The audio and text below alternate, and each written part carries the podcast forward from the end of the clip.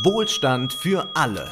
Über Geld sprechen Ole Nymon und Wolfgang M. Schmidt. Hallo und herzlich willkommen. Hallo Wolfgang. Hallo Ole. In dieser Folge sprechen wir über den ewigen Zankapfel Pendlerpauschale. Oder sollten wir gleich von Zersiedelungspauschale sprechen? Oder verwenden wir doch lieber den offiziellen Begriff Entfernungspauschale. Dieser klingt nicht nur neutraler, er ist auch sachlich korrekt. Wir werden gleich der Einfachheit halber fast immer von der Pauschale sprechen. Zunächst aber müssen wir mit einem großen Irrtum aufräumen, denn diesem ist selbst schon Robert Habeck aufgesessen. Bevor wir dazu kommen, möchten wir die Gelegenheit nutzen, um auf unsere Zusatzinhalte bei Steady und Patreon hinzuweisen. Zusätzlich zu den regulären Mittwochsausgaben von Wohlstand für alle gibt es einmal im Monat die Speak Easy Bar, in der wir ausführlich auf Community-Fragen eingehen. Ebenfalls einmal im Monat erscheint auch Wohlstand für alle Literatur. Dabei besprechen wir Klassiker und aktuelle Romane oder Theaterstücke, in denen es im engeren oder weiteren Sinne um Ökonomie geht. Am vergangenen Wochenende ist unsere Folge zu Ayn Rands Atlas Shrugged erschienen, das obskure Kultbuch der Libertären. In der Beschreibung findet ihr die Links zu Steady und Patreon, um ein Abo abzuschließen. Ab drei Euro im Monat könnt ihr dabei sein. Wir danken für die Unterstützung. Zurück zur Pauschale. 30 Cent beträgt die Pauschale pro gefahrenen Kilometer zur Arbeit. So war es zumindest lange Zeit. Jetzt gibt es eine kleine Erhöhung. Die Entfernungspauschale, so hat es die Ampelkoalition beschlossen, wurde rückwirkend zum 1. Januar 2022 auf 38 Cent pro Kilometer ab dem 21. Kilometer angehoben. Diese Erhöhung kann somit in der Steuererklärung für 2022 berücksichtigt werden. Die Regelung bleibt bis 2026 gültig. Zusätzlich wird die Entlastung für Geringverdiener über die Mobilitätsprämie ausgeweitet, wobei unklar ist, ob sich dies für Geringverdiener überhaupt lohnt. Wir wollen nicht näher darauf eingehen, aber um es kurz zu machen, die Berechnung ist derart kompliziert, dass man es ohne Steuerberater schwer haben wird. Dieser aber kostet so viel Geld, dass es sich für Geringverdiener möglicherweise gar nicht lohnt. Halten wir schon mal fest, für den Weg zur Arbeit, ob als Angestellter oder Selbstständiger, kann man eine Pauschale geltend machen. Da Arbeitnehmer aber ohnehin eine Werbungskostenpauschale jährlich erhalten, ist die Entfernungspauschale nicht für alle relevant. Arbeitnehmer können ihr zu versteuerndes Einkommen 2023 um pauschal 1230 Euro im Jahr senken. Nur wenn man weit fährt und viel Lohnsteuer zu zahlen hat, die man erstattet bekommen kann, lohnt die Entfernungspauschale sich. Jedoch gilt diese Pauschale nur für die einfache Wegstrecke zur Arbeit. Den Heimweg kann man nicht anrechnen lassen. Anders ist es wiederum bei Reisekosten, die beispielsweise vor allem anfallen bei Monteuren, Flugbegleitern oder ich als Vortagsreisender kann auch Hin- und Rückweg abrechnen.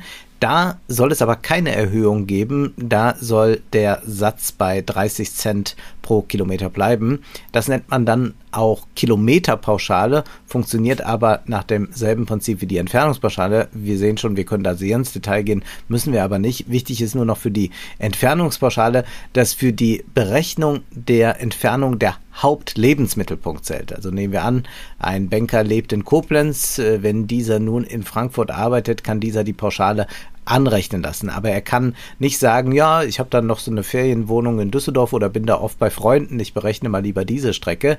Es zählt der Hauptwohnsitz und man muss auch die kürzeste und günstigste Strecke angeben.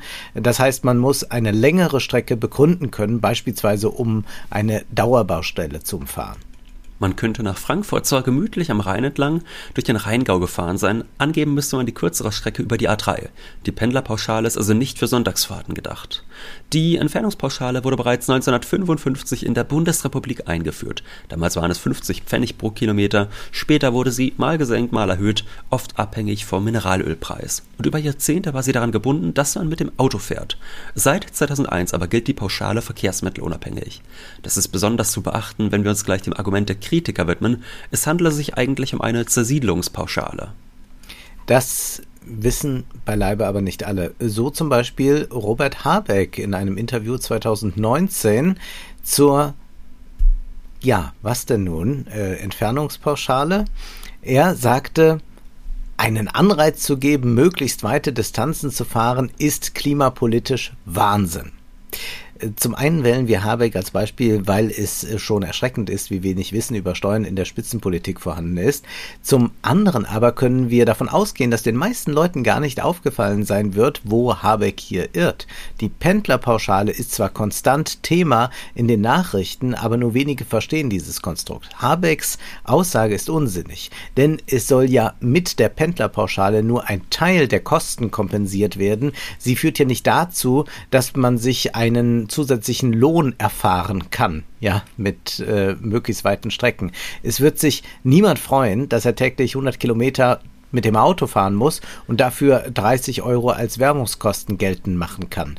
Zwar senkt man damit seine Steuerlast, weil diese Kosten vom zu versteuernden Einkommen abgezogen werden, aber Geld verdient man auf diese Weise nicht, zumal zu bedenken ist, was eigentlich ein mit dem Auto zurückgelegter Kilometer kostet. Ja, und vor allem, wenn man 100 Kilometer fährt, kann man ja weiterhin nur die eine Wegstrecke berechnen. Also eigentlich fährt man 200 Kilometer und kann dafür 30 Euro absetzen. Wenn man alleine vom Benzin ausgehen würde, dann würde man sich relativ schnell verrechnen. Nehmen wir an, der Liter Benzin kostet 1,80 Euro und das Auto verbraucht 6 Liter auf 100 Kilometer. Dann muss man für 10,80 Euro tanken. Nach dieser Rechnung hätte man mit der Pauschale tatsächlich Geld verdient, nämlich circa 20 Euro, wenn wir die Rückfahrt ausklammern, ne? wieder rum. Der ADAC. Ja, bei Reisekosten wären es dann, äh, würde es ja beides in die richtige Richtung okay. gehen. Ja, ja. ja. Aber sonst bei den meisten Leuten ja eher nicht. Der ADAC errechnet dankenswerterweise, was ein Auto pro Kilometer tatsächlich kostet und bezieht dabei Werkstattkosten, Anschaffungspreis, Wertverlust sowie Öl- und Reifenwechsel mit ein. Schauen wir uns das mal für ein paar Autos an. Bei einem Dreier BMW liegt man da schon bei ca. 80 Cent pro Kilometer. Es gibt aber auch BMWs, die über einem Euro liegen. Bei manchen Porsche-Modellen sind es über 2 Euro pro Kilometer. Bei einem Golf, die meisten Leute fahren ja wahrscheinlich nicht Porsche, bei einem Golf sind es immer noch 55 bis 60 Cent, je nach Ausstattung und Motor. Auch hier ist die Pauschale keineswegs kostendeckend. Und wenn ich es richtig gesehen habe, dann gibt es momentan nur ein einziges Auto, mit dem man Geld ja in Anführungszeichen verdienen kann, wenn die Pauschale wie geplant auf 38 Cent erhöht wird. Es ist der Mazda 2 Sky Active G75 Primeline. Äh, dessen Listenpreis liegt bei nur 16.590 Euro und er kostet pro Kilometer 37,9 Cent. Das heißt, mit der erhöhten Pauschale senkt man sein zu versteuerndes Einkommen dann äh, pro gefahrenen äh, Kilometer äh, doch ganz erheblich. Ja, also man kann da 0,1 Cent sparen. Äh, aber ja, es geht ja nur um äh, die eine Wegstrecke und bei äh, den Reisekosten, da sind wir ja immer noch bei dem alten Satz von 30 Cent. Also selbst mit dem mhm. günstigsten Auto ist die Kilometerpauschale nicht dazu da, äh, dass man damit äh, sich äh, irgendwas dazu verdienen kann. Das ist einfach nicht der Fall. Genau. ich glaube, das ist auch vielen Leuten gar nicht klar, die immer so denken, oh, das ja. setzt sich ja mal so alles ab. Und dann äh, müssen sie einfach mal gucken, was kostet eigentlich eine Autofahrt. Also das ist auch äh, klar. Und ich meine, das Auto wird da äh, sofort günstig. Also da sieht man ja auch einfach mal im, im Vergleich zu der Bahn, die auch zu teuer äh, meines Erachtens mhm. ist. Aber dann sieht man auch da, okay, was kostet wirklich ein Kilometer mit dem Auto gefahren. Es ändert sich natürlich alles radikal, äh, wenn man zu zweit oder gar zu viert in einem Auto sitzt. Dann mhm. kann das Autofahren günstig werden, aber das hat ja wiederum nichts mit der Kilometerpauschale zu tun. Und ich meine, du hast jetzt gesagt, man senkt mit der erhöhten Pauschale ähm, sein zu versteuerndes Einkommen um 0,1 Cent pro gefahrenen Kilometer jetzt in diesem Beispiel. Das heißt ja aber nicht, man spart wirklich 0,1 Cent pro Kilometer, also man hat 0,1 Cent mehr ja. in der Tasche, sondern nur das, was man zu versteuern hat, wird um diesen Betrag gesenkt. Das heißt, sparen tut man de facto noch deutlich weniger, das sehen wir gleich nochmal im Rechenbeispiel. Uns ist natürlich klar, wenn man einen solchen Luxusschlitten hat und besonders weit draußen wohnen will, ja, dann macht man das, um Robert Habeck zu ärgern und durchs Autofahren richtig reich zu werden. Allerdings gilt es auch hier zu bedenken, dass man die Pauschale nicht einfach überwiesen bekommt, sondern sie wird bei der Einkommensteuererklärung angerechnet. Das bedeutet, wenn man zum Beispiel ein monatliches Bruttoeinkommen von 4000 Euro hat, man jedoch wegen der Fahrten zur Arbeit ein Anrecht von sagen wir 300 Euro Entfernungspauschale hat, werden nur 3700 Euro des Einkommens mit dem jeweiligen Steuersatz versteuert. Da bekanntermaßen der Einkommensteuersatz progressiv gestaltet ist, senken Kosten auch den Steuersatz aber damit hat man trotzdem kein Geld verdient. Behaupten wir der Einfachheit halber, es gelte ein Steuersatz von 10%. Dann hätte man statt 400 Euro Steuern durch die Pendlerpauschale 370 Euro Steuern gezahlt. Die 300 Euro Pendlerpauschale übersetzt sich also nicht in 300 Euro mehr im Portemonnaie, sondern in 30 Euro.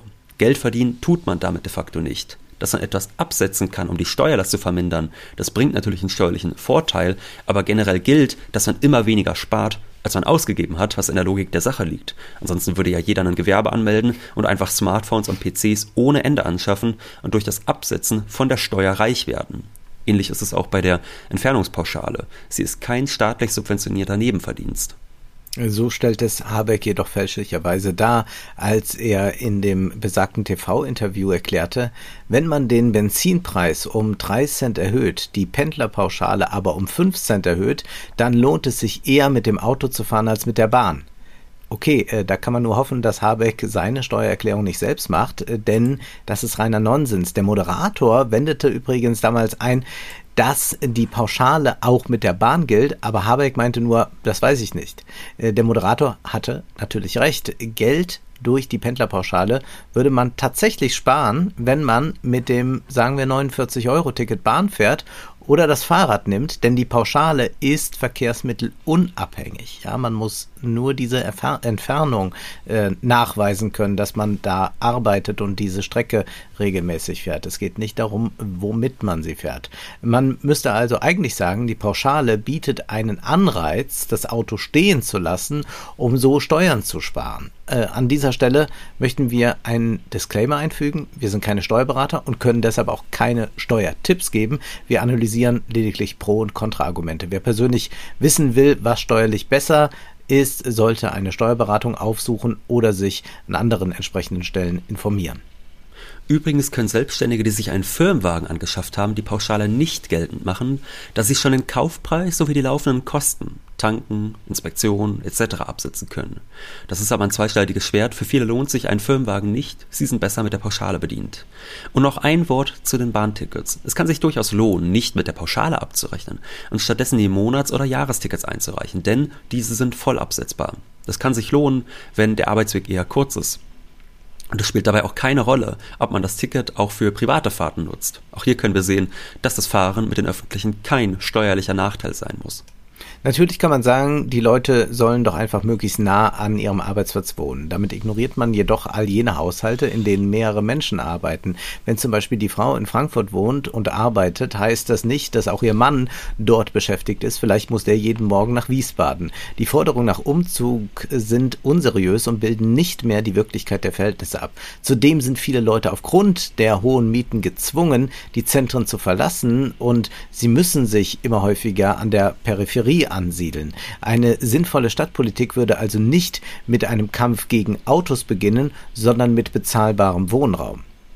Deutschland ist im Übrigen keine Ausnahme. Auch in Österreich gibt es eine Pendlerpauschale, mit der man die Absetzbeträge erhöhen und die Steuerlast senken kann. Ebenso gibt es in der Schweiz zwischen 45 bis 90 Rappen Kilometergeld. In den meisten EU-Staaten sind Arbeitswege absetzbar. In den Niederlagen, Niederlanden, Finnland, äh, in Schweden oder auch in Norwegen gilt dies jedoch nur für Strecken, die mit öffentlichen Verkehrsmitteln zurückgelegt wurden. Aber bleiben wir mal in Deutschland. Der Urbanisierungsgrad liegt bei 77,7 Prozent. Demzufolge lebt nur noch knapp ein Viertel der Bevölkerung auf dem Land und in Dörfern. 15 Prozent der Bevölkerung lebt wiederum in Dörfern, die weniger als 5000 Einwohner haben. Was aber ist nun mit diesem Urbanisierungsgrad gemeint? Ja, laut dem Statistischen Bundesamt leben 71 Prozent der Bevölkerung in Großstädten oder deren Umland.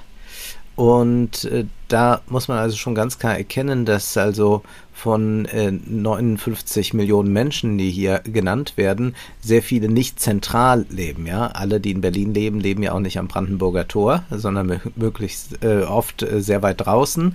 Und wenn auch noch der Ballungsraum dazu Hauptsache weit äh, weg von der Hauptstadtblase, meinst du? Äh, nein, nein, nein. Ich meine, äh, naja, Leute, die in Berlin wohnen, die die jetzt nicht ja, klar, die viel nicht Geld haben, die ja. die wohnen nicht im Zentrum von Berlin, sondern weit außerhalb. Die müssen auch reinpendeln irgendwie. Und nun ist da man noch in Berlin gut angebunden. Aber wenn hier auch vom Umland die Rede ist, also von den Ballungsräumen, dann bedeutet das natürlich schon, dass da einige Kilometer zu machen sind. Also die Leute, wenn man sagt, der Urbanisierungsgrad ist hoch, dann bedeutet das nicht, dass die alle in der Stadt mhm. in dem Sinne äh, leben. Und auch hier ist wichtig zu bedenken, dass Großstädte solche Städte bezeichnet, die mehr als 100.000 Einwohner haben. 80 Prozent aller Städte, die mehr als 200.000 Einwohner haben, verfügen über Straßenbahnen. Jedoch gibt es einige Großstädte ohne öffentlichen Schienenverkehr. Siegen, Kaiserslautern, Lübeck, Aachen, Wolfsburg, Koblenz, Bremerhaven, Hamm, Mönchengladbach, viele weitere wären zu nennen. Es sind über 30 Großstädte ohne Tram oder Straßenbahn. Klar, da gibt es Busse, aber es ist doch äh, ganz interessant, dass in diesen Städten man nicht besonders gut angebunden ist. Und äh, das sind übrigens jetzt äh, fast alles die Städte, die sich im Westen befinden, während es im Osten äh, Städte gibt, die unter 100.000 Einwohner haben, aber trotzdem über Straßenbahnen verfügen. Bekanntlich setzte die DDR nicht so sehr auf Individualverkehr und davon profitieren die Städte bis heute. Wenn man wirklich weniger Autos auf den Straßen haben möchte, gibt es zwei Wege. Den ersten beschreitet man gerade. Man macht Benzin und Parken so teuer, dass es sich einfache Leute nicht mehr leisten können. Und wenn auch die Pendlerpauschale wegfallen würde, könnte sich die Situation verschlimmern. Das führt aber nicht dazu, dass Leute auf öffentliche Verkehrsmittel umsteigen, da diese in vielen Bereichen Deutschlands gar nicht vorhanden oder nicht stark genug ausgebaut sind. Es verdammt die Menschen schlussendlich dazu, immobil zu sein. Die zweite Variante wäre die klügere, und diese wird von der nicht besonders klugen Bundesregierung natürlich nicht verfolgt. Man müsste den öffentlichen Nahverkehr so gut ausbauen und verbilligen, dass man sowohl bequemer als auch billiger als mit dem Auto unterwegs ist. Jedoch ist die Autoindustrie für die Politik aus zwei Gründen besonders wichtig. Erstens, knapp 5% trägt die Autoindustrie in Deutschland zur Bruttowertschöpfung bei. Zweitens, circa 4% der Erwerbstätigen sind mit der Autoindustrie verbunden. Es wird zumindest gerne so als Argument vorgeführt, mhm. weshalb man sich mit der Autoindustrie nicht anlegen kann, obwohl man auch da feststellen muss, naja, de facto ist es ja so, dass wenn man auf mehr öffentlichen Verkehr setzen würde, dass Züge gebaut werden müssten, Straßenbahnen, Busse, äh, all diese Verkehrsmittel müssten ja auch produziert werden. Das heißt, so zu tun, als würden da einfach nur Jobs wegfallen und als würden nicht vielleicht sogar in denselben Unternehmen einfach mehr Jobs entstehen, ist auch ein bisschen geheuchelt. Und wir sollten auch nicht vergessen, es gibt ja weiterhin eine Auslandsnachfrage nach Autos aus Deutschland. Das heißt, nur weil in Deutschland weniger Autos produziert werden und stattdessen vielleicht Bahnen, Straßenbahnen, Busse etc., heißt es ja nicht, dass die Autoproduktion komplett einbricht. Also das sind oftmals ja. auch so ein bisschen äh, billig vorgeschobene Argumente, um sich nicht mit den bestehenden Verhältnissen anlegen zu müssen. Sprechen wir mal über diesen Begriff Zersiedelungspauschale. Mhm. Wenn davon die Rede ist, suggeriert man, dass Menschen aufgrund der steuerlichen Möglichkeiten sich weit entfernt vom Zentrum ansiedeln. Aber das ist doch eher das Problem der hohen Mieten. Äh, lange Fahrzeiten zur Arbeit sind nun wirklich nicht attraktiv. Also ich habe noch niemanden getroffen, der sagte, ich muss eine Stunde zur Arbeit fahren, aber es ist super mit dieser Entfernungspauschale. Ich wünschte, es wären zwei Stunden. Ja, also ist mhm. mir noch nicht untergekommen. Und äh, da hilft es nicht, wenn man das steuerlich dann ein bisschen besser hinbekommt äh, mit dieser Entfernungspauschale. Die Ausdehnung der Peripherie hat ja nicht zuletzt stadtplanerische Gründe. Wir haben schon mal äh, den Soziologen Alexander Mitscherlich erwähnt und seinen Begriff äh, von der Unwirtlichkeit der Städte. Und damit meint er nicht, äh, ja, in der Stadt wohnen ist nicht schön, man geht lieber aufs Land, sondern er meint, die, Stadt, Städte werden dadurch unwirtlich, dass sie nicht in die Höhe gebaut sind, also dass nicht viele Leute im Zentrum leben können, sondern alles in die Fläche geht und dann gibt's äh, äh, Suburbia und Sub-Suburbia und irgendwann äh, ist man dort äh, so weit draußen, dass man eigentlich nichts Städtisches mehr erlebt und äh, man dort nur noch äh, die kleinen Reihenhäuser vorfindet und stattdessen die, die, die Stadt nur noch etwas ist, wo man mal so schnell reinpendelt, was kauft oder arbeitet und dann wieder rausgeht. Und eigentlich müsste das alles viel mehr in die Höhe gebaut sein. Und dann könnte man natürlich auch damit wahnsinnig Entfernungen einsparen, würde auch kein Auto benötigen, denn wir wissen von Leuten, die wirklich im Zentrum von Städten äh, leben, mhm. die haben ganz selten ein Auto. Warum sollten sie auch? Es gibt aber auch seriöse Kritik an der Pauschale. Steuerexperte Stefan Bach vom DEW schrieb 2012, Erwerbstätige müssen zur Arbeit kommen, was zumeist Kosten auslöst. Aber die konkrete Wohnortwahl und damit die Entfernung zum Arbeitsort ist letztlich eine private Entscheidung, die keine größeren Steuererleichterungen auslösen sollte. Die Hälfte der Erwerbstätigen fährt weniger als 10 Kilometer zur Arbeit, drei Viertel weniger als 20 Kilometer. Mit zunehmender Pendlerdistanz tritt die private Motivation der Fahrtkosten in den Vordergrund. Das ist offensichtlich so, wenn jemand aus privaten Gründen weiter wegzieht, etwa ins, Umlohn, äh, ins Umland, wo die Wohnkosten günstiger sind. Das klingt erst verständlich.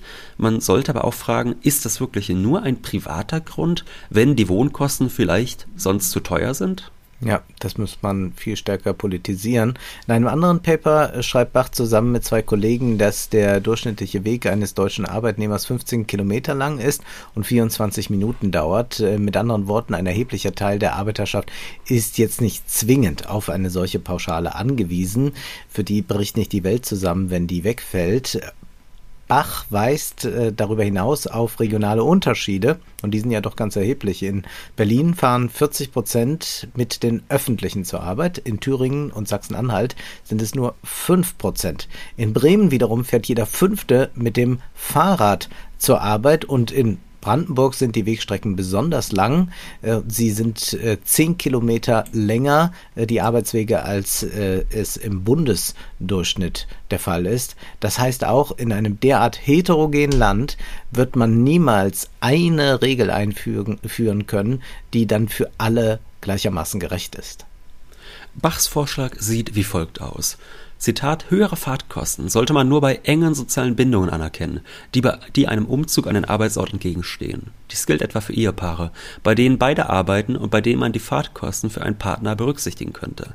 Gleiches wäre auch für alleinstehende Steuerpflichtige mit Kindern oder pflegebedürftigen Angehörigen sinnvoll. Bach will eigentlich Bürokratie abbauen, aber das klingt doch eher nach vielen Sonderregelungen, sprich mehr Bürokratie. Wir haben mal eine Expertin zu ihrer Meinung gefragt. Jenny Günther vom Einmischen Podcast arbeitet beim Finanzamt. Ihr verdanken wir auch einige wichtige Hinweise für diese Folge. Sie sagte, dass Bachs Vorschlag zwar sympathisch klinge, aber aufgrund von Personalmangel in den Ämtern never ever durchführbar wäre. Pauschalen bedeuten weniger Prüfaufwand und deshalb gäbe es sie. Kommen wir zu einem Vorschlag eines alten Bekannten, Hans-Werner Sinn. Äh, er ist da anderer Auffassung als Bach. Er schrieb vor 20 Jahren gegen eine Abschaffung der Pendlerpauschale. Zunächst konstatiert er, die Einkommenssteuer ist neutral und verzerrungsfrei, wenn ihre Erhebung die Wahlentscheidungen der Menschen nicht verändert. Damit ist gemeint, dass die Besteuerung des Einkommens nicht dazu führen sollte, dass man sich aufgrund von Besteuerung anders entscheidet.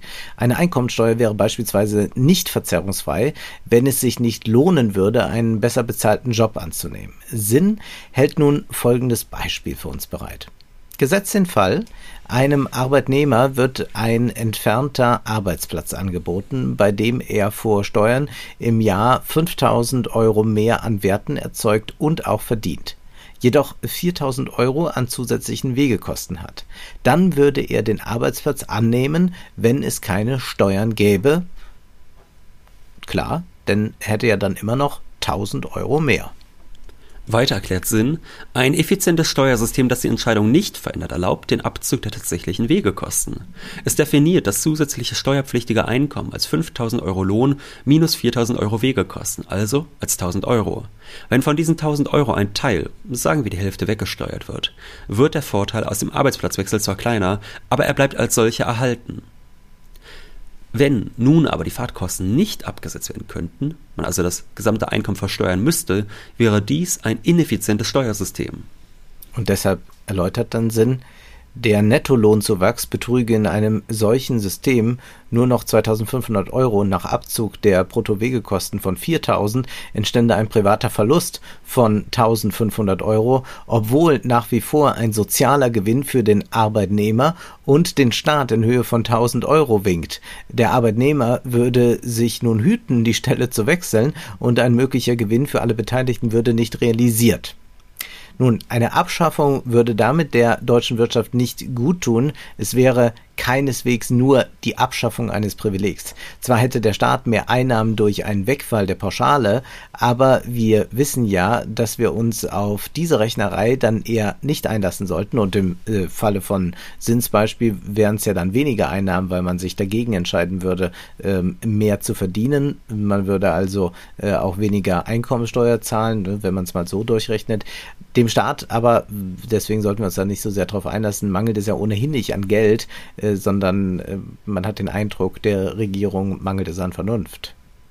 Sinn hat hier durchaus einen Punkt, auch wenn er ein extremes Beispiel wählt. Mhm. Und generell ist es ja so, wir haben hier eine Pauschale, die für alle Verkehrsmittel mittlerweile äh, gleichermaßen gilt, also gleich hoch, äh, hoch veranschlagt ist, was natürlich bedeutet, diese Idee, äh, das Steuersystem soll nicht das Verhalten der Menschen beeinflussen, das können wir eigentlich so eh nicht sehen. Also beispielsweise ist es ja so, ähm, dass es sehr lohnend sein kann, dann die öffentlichen Verkehrsmittel zu nehmen. Denn wenn man, sagen wir mal, das 49-Euro-Ticket hat, was jetzt durch die Subventionierung nochmal günstiger geworden ist, als früher Monatskarten mhm. waren, ähm, dann ist es natürlich so, dass man durch die ähm, Entfernungspauschale, wenn man, sagen wir mal, jeden Tag äh, 20, 30 Kilometer da zurücklegt äh, mit so einem 49-Euro-Ticket, dass man zum Beispiel dadurch, dass man dann die äh, öffentlichen Verkehrsmittel nimmt, äh, viel Geld sparen kann gegenüber dem Auto. Das ja. heißt, das ist gar nicht in dem Sinne verhaltensneutral, sondern wir sehen im Gegenteil, das steuert sehr stark das Verhalten der Bürger. Und da würde man ja auch mit Maurice Höfgen sagen, Steuern sollen steuern, beispielsweise